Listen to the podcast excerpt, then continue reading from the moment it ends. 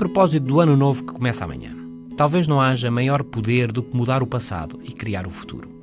O homem é esse poder sobre a terra, lembrou Hannah Arendt, a pensadora alemã de origem judia.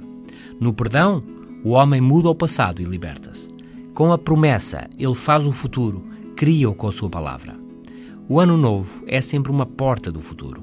Um novo começo, onde tudo pode ser possível outra vez.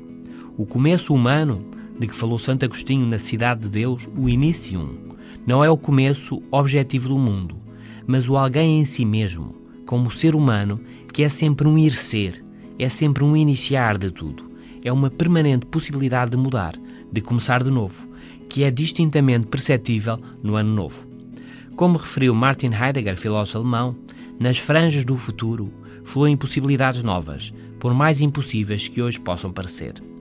É da natureza do próprio começo que algo novo, algo que a partir do que quer que tenha acontecido não poderia ser esperado, seja de facto iniciado, escreveu Arendt, acrescentando que o surpreendente caráter do inesperado é inerente a todos os começos e a todas as origens.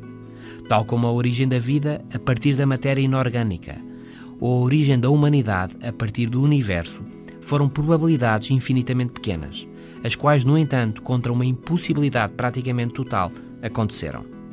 O novo acontece sempre contra as esmagadoras probabilidades estatísticas e as suas leis, as quais, para todos os efeitos e no nosso dia a dia, equivalem à certeza.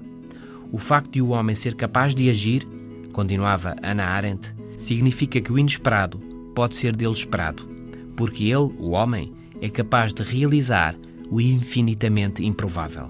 Bom fim de semana, bom recomeço e bom novo ano.